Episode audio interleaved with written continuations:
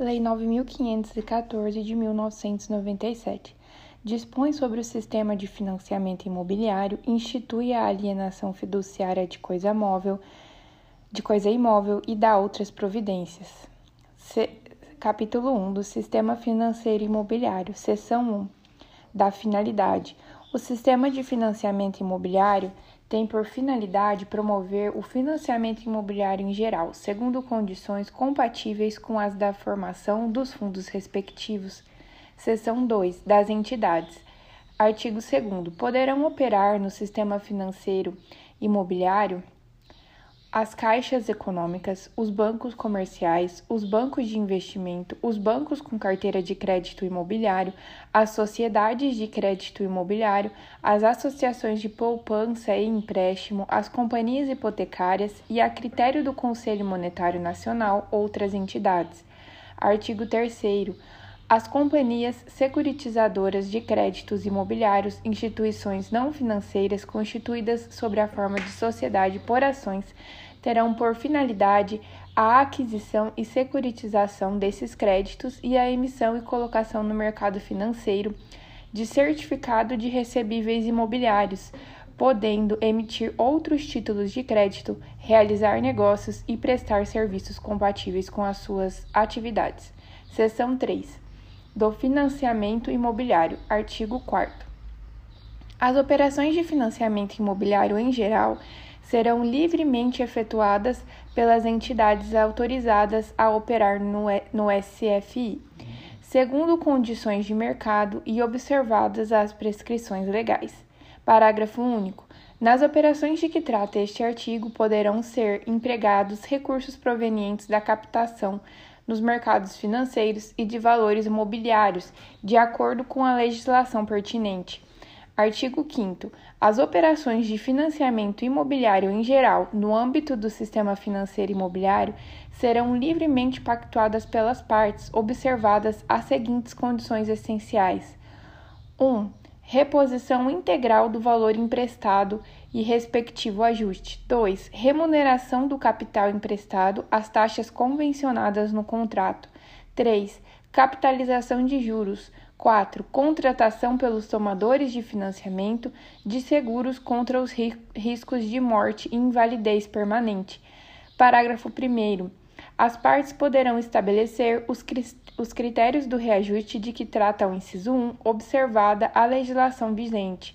Parágrafo 2. As operações de comercialização de imóveis com pagamento parcelado de arrendamento mercantil de imóveis e de financiamento imobiliário em geral poderão ser pactuadas nas mesmas condições permitidas para as entidades autorizadas a operar no sistema financeiro imobiliário. Parágrafo 3. Na alienação de unidades em edificação sobre o regime da Lei 4.591 de 64, a critério do adquirente e mediante informação obrigatória do incorporador, poderá ser contratado seguro que garanta o ressarcimento ao adquirente das quantias por este pagas, na hipótese de inadimplemento do incorporador ou construtor quanto à entrega da obra. Seção 4 do Certificado de Recebíveis Imobiliários. Artigo 6. O Certificado de Recebíveis Imobiliários, CRI, é título de crédito nominativo de livre, livre negociação lastreado em créditos imobiliários e constitui promessa de pagamento em dinheiro. Parágrafo único. O CRI, Certificado de Recebíveis Imobiliários, é de emissão exclusiva das companhias seguritizadoras. Artigo 7. O CRI terá as seguintes características: Inciso 1. Nome da companhia emitente. 2. Número de ordem local e data de emissão. 3. Denominação, certificado de recebíveis imobiliários. 4. Forma escritural. 5. Nome do titular. 6. Valor nominal. 7. Data de pagamento ou, se emitido para pagamento parcelado, discriminação dos valores e, da, e das datas de pagamento das diversas parcelas. 8. Taxa de juros fixa ou flutuante e data de sua exigibilidade admitida a capitalização. 9. Cláusula de reajuste observada a legislação pertinente. 10. Lugar de pagamento. 11. Identificação do termo de securitização de créditos imobiliários que tenha dado origem. Parágrafo 1. O registro e a negociação do CRI far-se-ão por meio de sistemas centralizados de custódia e liquidação financeira de títulos privados. Parágrafo 2. O CRI poderá ter, conforme dispuser o termo de securitização de créditos, garantia flutuante que lhe assegurará privilégio geral sobre o ativo da companhia securitizadora, mas não impedirá a negociação dos bens que compõem esse ativo. Seção 5 da Securitização de Créditos Imobiliários, artigo 8.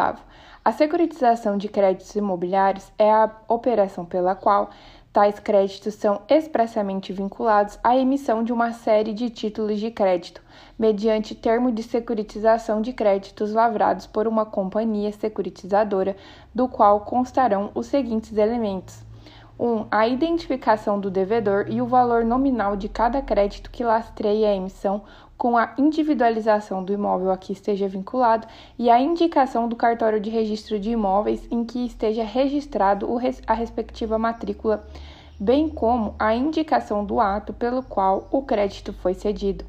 2. A identificação dos títulos emitidos. 3. A constituição de outras garantias de resgate dos títulos da série emitida, se for o caso. Parágrafo único. Será permitida a securitização de créditos oriundos da alienação de unidades em edificação sobre o regime de incorporação nos moldes da Lei 4.591 de 64. Seção 6 do regime fiduciário. Artigo 9. A companhia securitizadora poderá instituir regime fiduciário sobre créditos imobiliários, a fim de lastrear a emissão de certificados de recebíveis imobiliários, sendo agente fiduciário uma instituição financeira ou companhia autorizada para esse fim pelo Bacen e, benefici e beneficiários os adquirentes dos títulos lastreados nos recebíveis objeto desse regime. Artigo 10. O regime fiduciário será instituído mediante declaração unilateral da companhia securitizadora no contexto do termo de securitização de créditos, que, além de conter os elementos de que trata o artigo 8, submeter-se-á às seguintes condições: 1. a constituição do regime fiduciário sobre os créditos que lastreiem a omissão, a emissão. 2. A constituição de patrimônio separado, integrado pela totalidade dos créditos submetidos ao regime fiduciário que lastreiam a emissão. 3. A afetação dos créditos como lastro da emissão da respectiva série de títulos. 4. A nomeação do agente fiduciário com a definição de seus deveres, responsabilidades e remuneração, bem como as hipóteses, condições e forma de sua destituição ou substituição e as demais condições de sua atuação. 5. A forma de liquidação do patrimônio separado. Parágrafo único. O termo de securitização de créditos em que seja instituído o regime fiduciário será averbado nos registros de imóveis em que estejam matriculados os respectivos imóveis. Artigo 11. Os créditos objetos do regime fiduciário. 1. Um, constituem patrimônio separado que não se confunde com o da companhia securitizadora. 2. Manter-se-ão apartados do patrimônio da companhia securitizadora até que se complete o resgate de todos os títulos da série a que estejam afetados. 3. Destinam-se exclusivamente à liquidação dos títulos a que estiverem afetados, bem como ao pagamento dos respectivos custos de administração e obrigações fiscais. 4. Estão isentos de qualquer ação ou execução pelos credores da companhia securitizadora. 5. Não são passíveis de constituição de garantias ou de execução por quaisquer dos credores da companhia securitizadora, por mais privilegiados que sejam. 6. Só responderão pelas obrigações inerentes aos títulos a eles afetados. Parágrafo 1. No termo de securitização de créditos, poderá ser conferido aos beneficiários e demais credores do patrimônio separado, se este se tornar insuficiente, o direito de haverem seus créditos contra o patrimônio da companhia securitizadora. Parágrafo 2. Uma vez assegurado o direito de que trata o parágrafo anterior, a companhia securitizadora, sempre que se verificar insuficiência do patrimônio separado, promoverá a respectiva recomposição, mediante aditivo do termo de securitização de créditos, nele incluindo outros créditos imobiliários, com observância dos requisitos previstos nesta seção. Parágrafo 3. A realização dos direitos dos beneficiários limitar-se-á aos créditos imobiliários integrantes do patrimônio separado, salvo se tiverem sido constituídas garantias adicionais por terceiros. Artigo 12. Instituído o regime fiduciário, incumbirá à companhia securitizadora administrar cada patrimônio separado, manter registros contábeis independentes em relação a cada um deles e elaborar e publicar as respectivas demonstrações financeiras. Parágrafo único.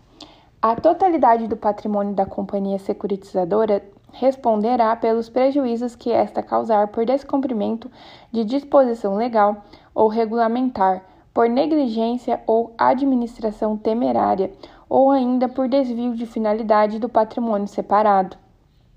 Artigo 13.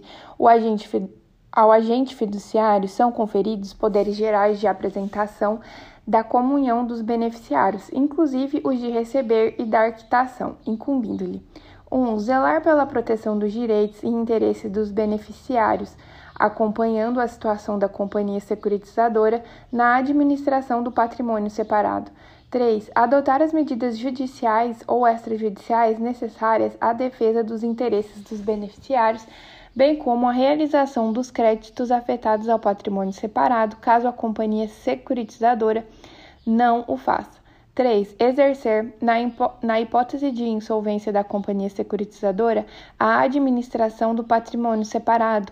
4. Promover, na forma em que dispuser o termo de securitização de créditos, a liquidação do patrimônio separado. 5. Executar os demais encargos que lhe forem atribuídos no termo de securitização de créditos. Parágrafo 1. O agente fiduciário responderá pelos prejuízos que causar por descumprimento de disposição legal ou regulamentar, por negligência ou administração temerária. Parágrafo 2. Aplicam-se ao agente fiduciário os mesmos requisitos e incompatibilidades dispostos pelo artigo 66 da Lei 6.404 de 76.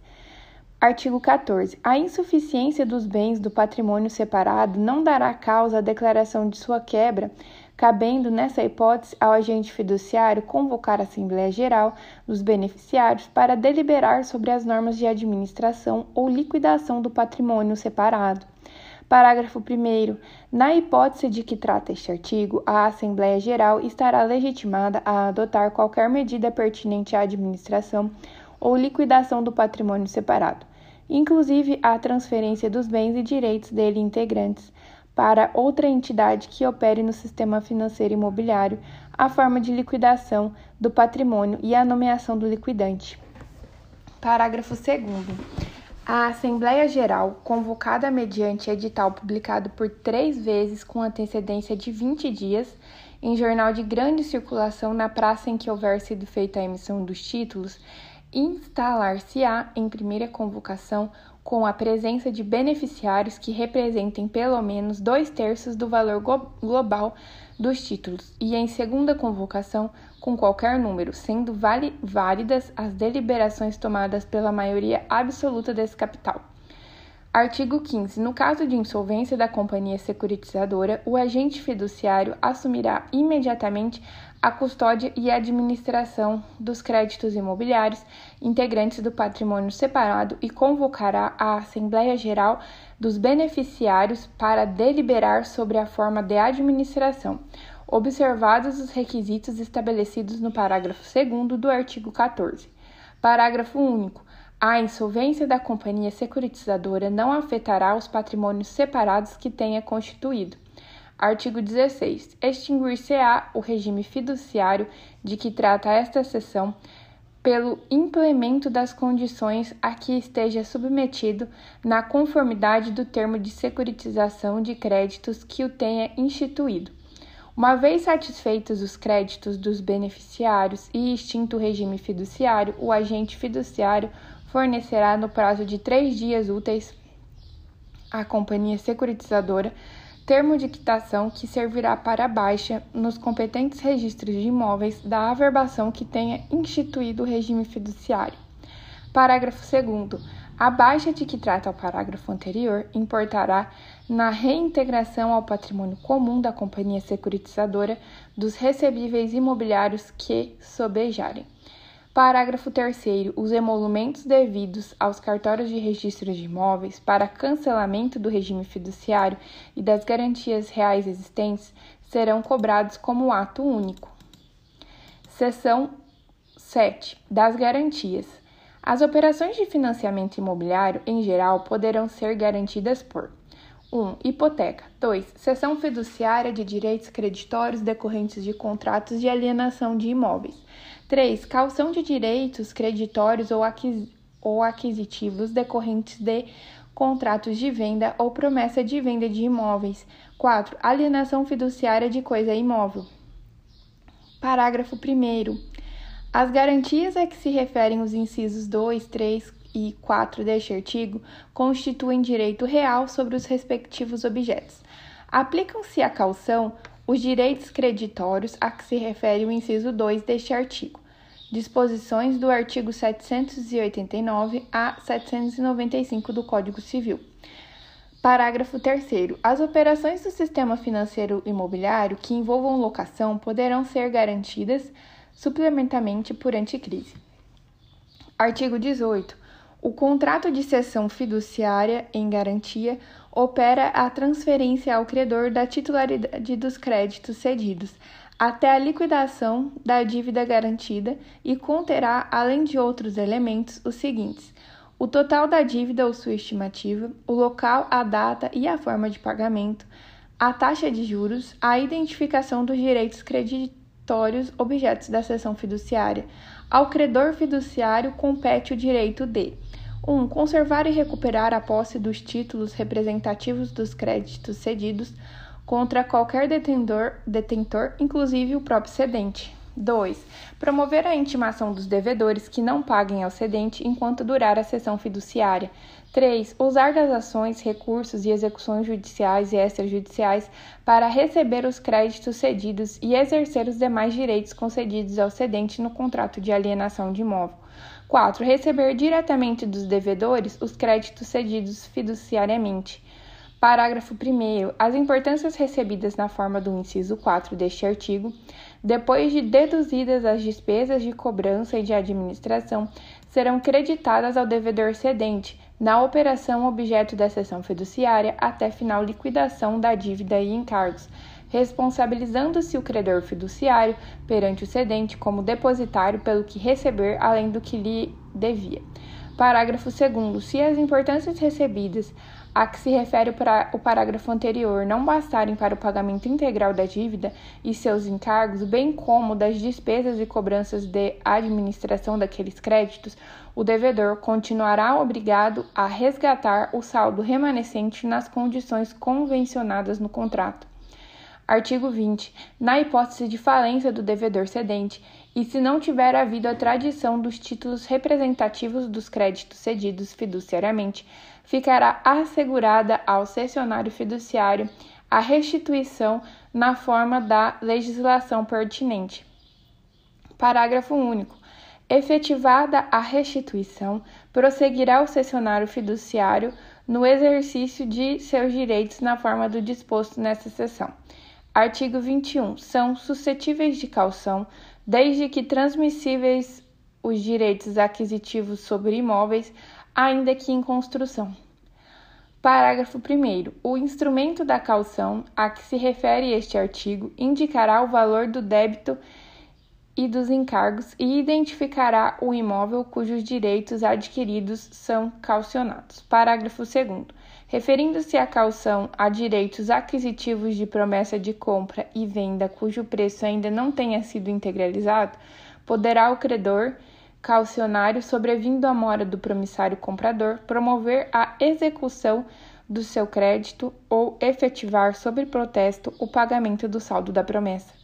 Parágrafo 3. Se, nos termos do disposto no parágrafo anterior, o credor efetuar o pagamento do valor o valor pago, com todos os seus acessórios e eventuais penalidades, será adicionado à dívida garantida pela caução, ressalvado ao credor o direito de executar desde logo o devedor, inclusive pela parcela da dívida assim acrescida. Capítulo 2 da alienação fiduciária de coisa imóvel.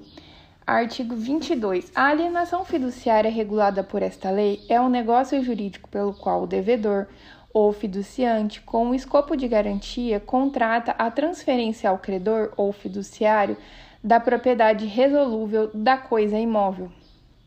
Parágrafo 1. A alienação fiduciária poderá ser contratada por pessoa física ou jurídica, não sendo privativa das entidades que operem no sistema financeiro imobiliário, podendo ter como objeto, além da propriedade plena, bens enfitêuticos, hipótese em que será exigível o pagamento do laudêmio se houver a consolidação do domínio útil no fiduciário.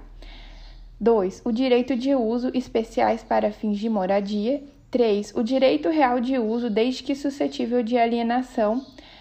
4. A propriedade superficiária. Parágrafo 2. Os direitos de garantia instituídos nas hipóteses dos incisos 3 e 4 do parágrafo 1 deste artigo ficam limitados à duração da concessão ou direito de superfície caso tenham sido transferidos por período determinado. Artigo 23. Constitui-se a propriedade fiduciária de coisa imóvel mediante registro no competente registro de imóveis do contrato que lhe serve de título. Parágrafo único. Com a constituição da propriedade fiduciária, dá-se o desdobramento da posse, tornando-se o fiduciante possuidor direto e o fiduciário possuidor indireto da coisa imóvel. Artigo 24. O contrato que serve de título ao negócio fiduciário conterá o valor principal da dívida, o prazo e as condições de reposição do empréstimo ou do crédito do fiduciário, a taxa de juros e os encargos incidentes, a cláusula de constituição da propriedade fiduciária, com a descrição do imóvel objeto da alienação fiduciária e a indicação do título e modo de aquisição. A cláusula assegurando ao fiduciante, enquanto adimplente, a livre utilização por sua conta e risco do imóvel objeto da alienação fiduciária 6. A indicação para efeito de venda em público leilão do valor imóvel e dos critérios para a respectiva revisão. 7. A cláusula dispondo sobre os procedimentos de que trata o artigo 27. Parágrafo único. Caso o valor do imóvel convencionado pelas partes, nos termos do inciso 6 do caput deste artigo, seja inferior ao utilizado pelo órgão competente como base de cálculo para apuração do imposto sobre a transmissão inter vivos, exigível por força da consolidação da propriedade em nome do credor fiduciário, este último será o valor mínimo para efeito de venda do imóvel no primeiro leilão.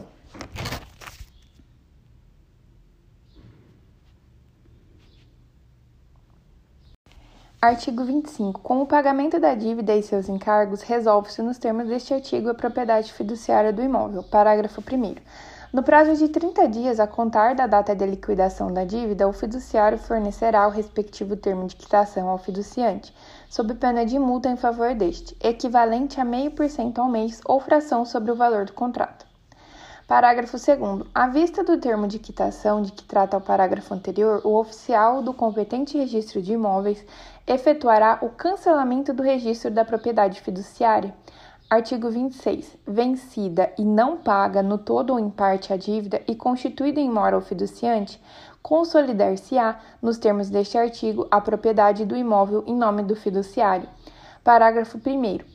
Para os fins do disposto neste artigo, o fiduciante ou seu representante legal ou procurador regularmente constituído será intimado a requerimento do fiduciário pelo oficial do competente registro a satisfazer no prazo de 15 dias a prestação vencida e as que se vencerem até a data do pagamento, os juros convencionais, as penalidades e os demais encargos contratuais, os encargos legais, inclusive tributos, as contribuições condominiais imputáveis ao imóvel, além das despesas de cobrança e de intimação. Parágrafo 2. O contrato definirá o prazo de carência após o qual será expedida a intimação. Parágrafo 3.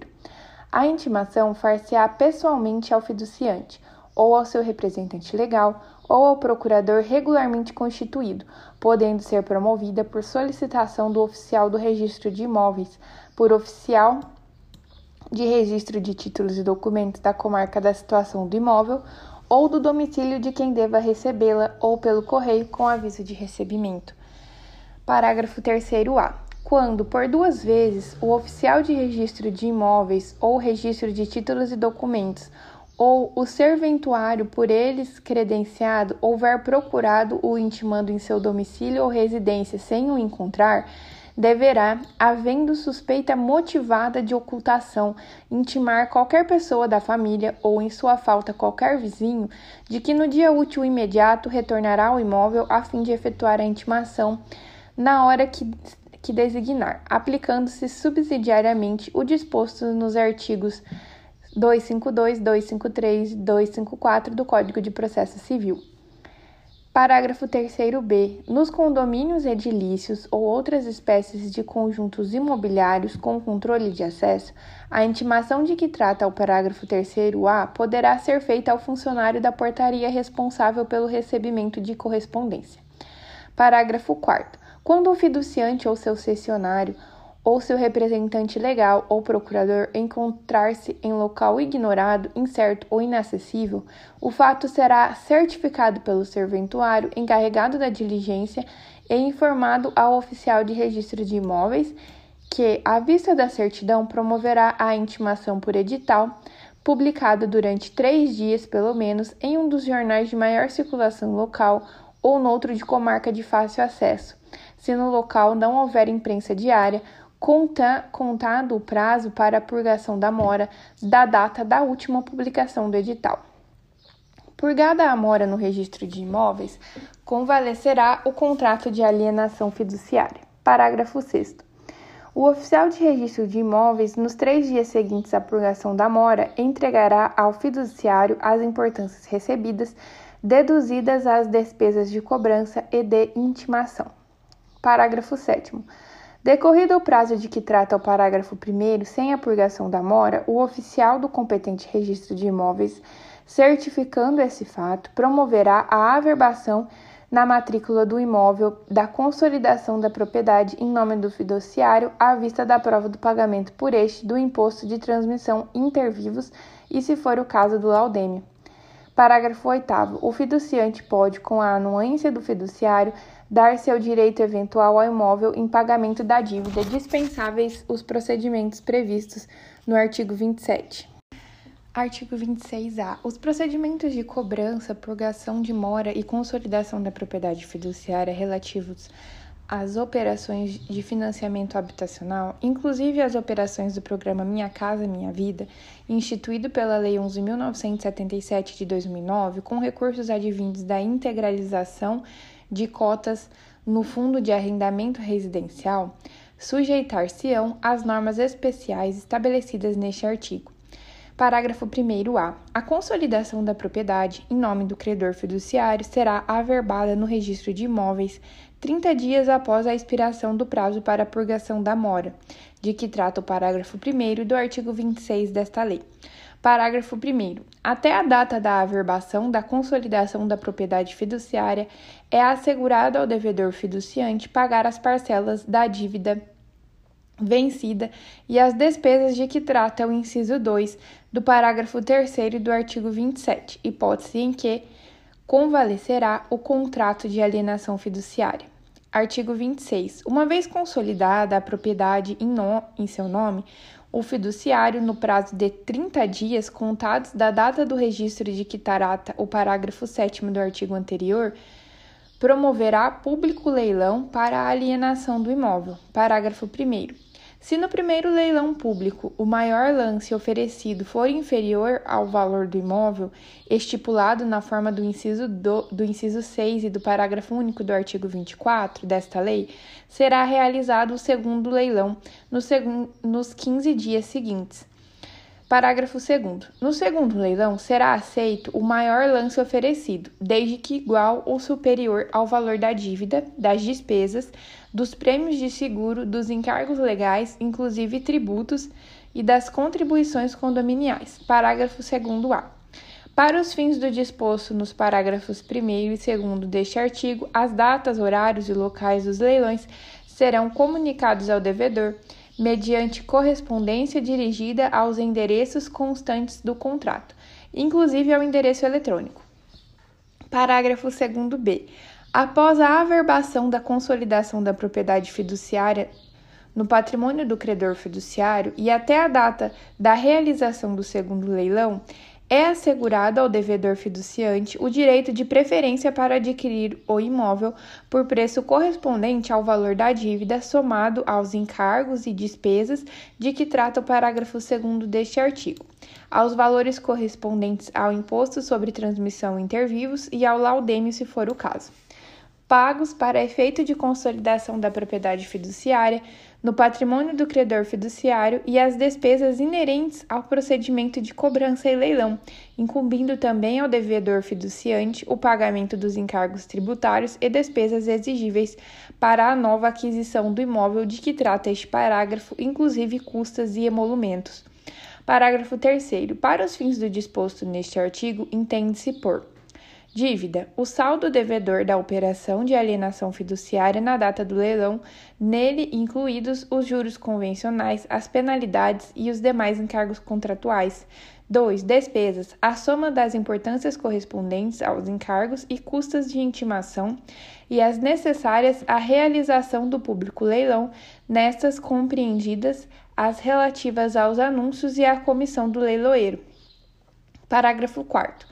Nos cinco dias que se seguirem à venda do bem imóvel no leilão, o credor entregará ao devedor a importância que sobejar, considerando-se nela compreendido o valor da indenização de benfeitorias, depois de deduzidos os valores da dívida e das despesas e encargos de que tratam os parágrafos 2 e 3. Fato esse que importará em recíproca quitação não se aplicando o disposto na parte final do artigo 516 do Código Civil. Parágrafo 5. Se, no segundo leilão, o maior lance oferecido não for igual ou superior ao valor referido no parágrafo 2, considerar-se-á extinta a dívida e exonerado o credor da obrigação de que trata o parágrafo 4. Parágrafo 6. Na hipótese de que trata o parágrafo anterior, o credor, no prazo de cinco dias, a contar da data do segundo leilão, dará ao devedor quitação da dívida mediante termo próprio. Parágrafo 7. Se o imóvel estiver locado, a locação poderá ser denunciada com o prazo de 30 dias para desocupação, salvo se tiver havido aquiescência por escrito do fiduciário devendo a denúncia ser realizada no prazo de 90 dias a contar da data da consolidação da propriedade no fiduciário, devendo essa condição constar expressamente em cláusula contratual específica, destacando-se das demais por sua apresentação gráfica. Parágrafo 8. Responde o fiduciante pelo pagamento dos impostos, taxas, contribuições condominiais e quaisquer outros encargos que recaiam ou venham a recair sobre o imóvel, cuja posse tenha sido transferida para o fiduciário nos termos deste artigo até a data em que o fiduciário vier a ser emitido na posse. Parágrafo 9. O disposto no parágrafo 2b deste artigo aplica-se a consolidação da propriedade fiduciária de imóveis do FAR, de forma prevista na Lei 11.977, de 7 de julho de 2009. Artigo 28. A cessão do crédito objeto da alienação fiduciária implicará a transferência ao cessionário de todos os direitos e obrigações inerentes à propriedade fiduciária em garantia. Artigo 29 o fiduciante, com anuência expressa do fiduciário, poderá transmitir os direitos de que seja titular sobre o imóvel objeto da alienação fiduciária em garantia, assumindo o adquirente as respectivas obrigações. Artigo 30. É assegurada ao fiduciário, seu cessionário ou sucessores, inclusive o adquirente do imóvel por força do público leilão de que tratam os parágrafos 1 e 2 do artigo 27, a reintegração na posse do imóvel que será concedida liminarmente para desocupação em 60 dias, desde que comprovada, na forma do artigo 26, a consolidação da propriedade em seu nome. Parágrafo único. Nas operações de financiamento imobiliário, inclusive nas operações do Minha Casa Minha Vida, com recursos advindos da integralização de cotas no Fundo de Arrendamento Residencial, uma vez averbada a consolidação da propriedade fiduciária, as ações judiciais que tenham por objeto controvérsia sobre as estipulações contratuais ou requisitos procedimentais de cobrança e leilão, excetuada a exigência de notificação do devedor fiduciante, serão resolvidas em perdas e danos e não obstarão a reintegração de posse de que trata este artigo. O fiador ou terceiro interessado que pagar a dívida ficará subrogado de pleno direito no crédito e na propriedade fiduciária. Parágrafo único. Nos casos de transferência de financiamento para outra instituição financeira, o pagamento da dívida à instituição credora originária poderá ser feito a favor do mutuário pela nova instituição credora. Artigo 32. Na hipótese de insolvência do fiduciante, fica assegurado ao fiduciário a restituição do imóvel alienado fiduciariamente na forma da legislação pertinente. Artigo 33. Aplicam-se à propriedade fiduciária no que couber as disposições do artigo 647 e 648 do Código Civil. Capítulo 2A do refinanciamento com transferência de credor.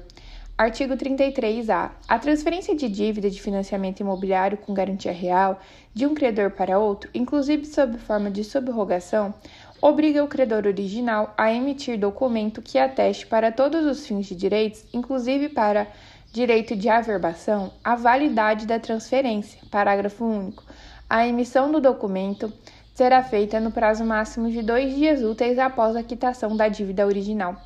Artigo 33b. Para fins de efetivação do disposto no artigo 33a, a nova instituição credora deverá informar a instituição credora original, por documento escrito ou quando solicitado eletrônico, as condições de financiamento oferecidas ao mutuário, inclusive as seguintes: a taxa de juros do financiamento, o custo efetivo total, o prazo da operação, o sistema de pagamento utilizado e o valor das prestações. Parágrafo 1a. A instituição credora original terá prazo máximo de cinco dias úteis contados do recebimento das informações de que trata o caput para solicitar à instituição proponente da transferência o envio dos recursos necessários para efetivar a transferência.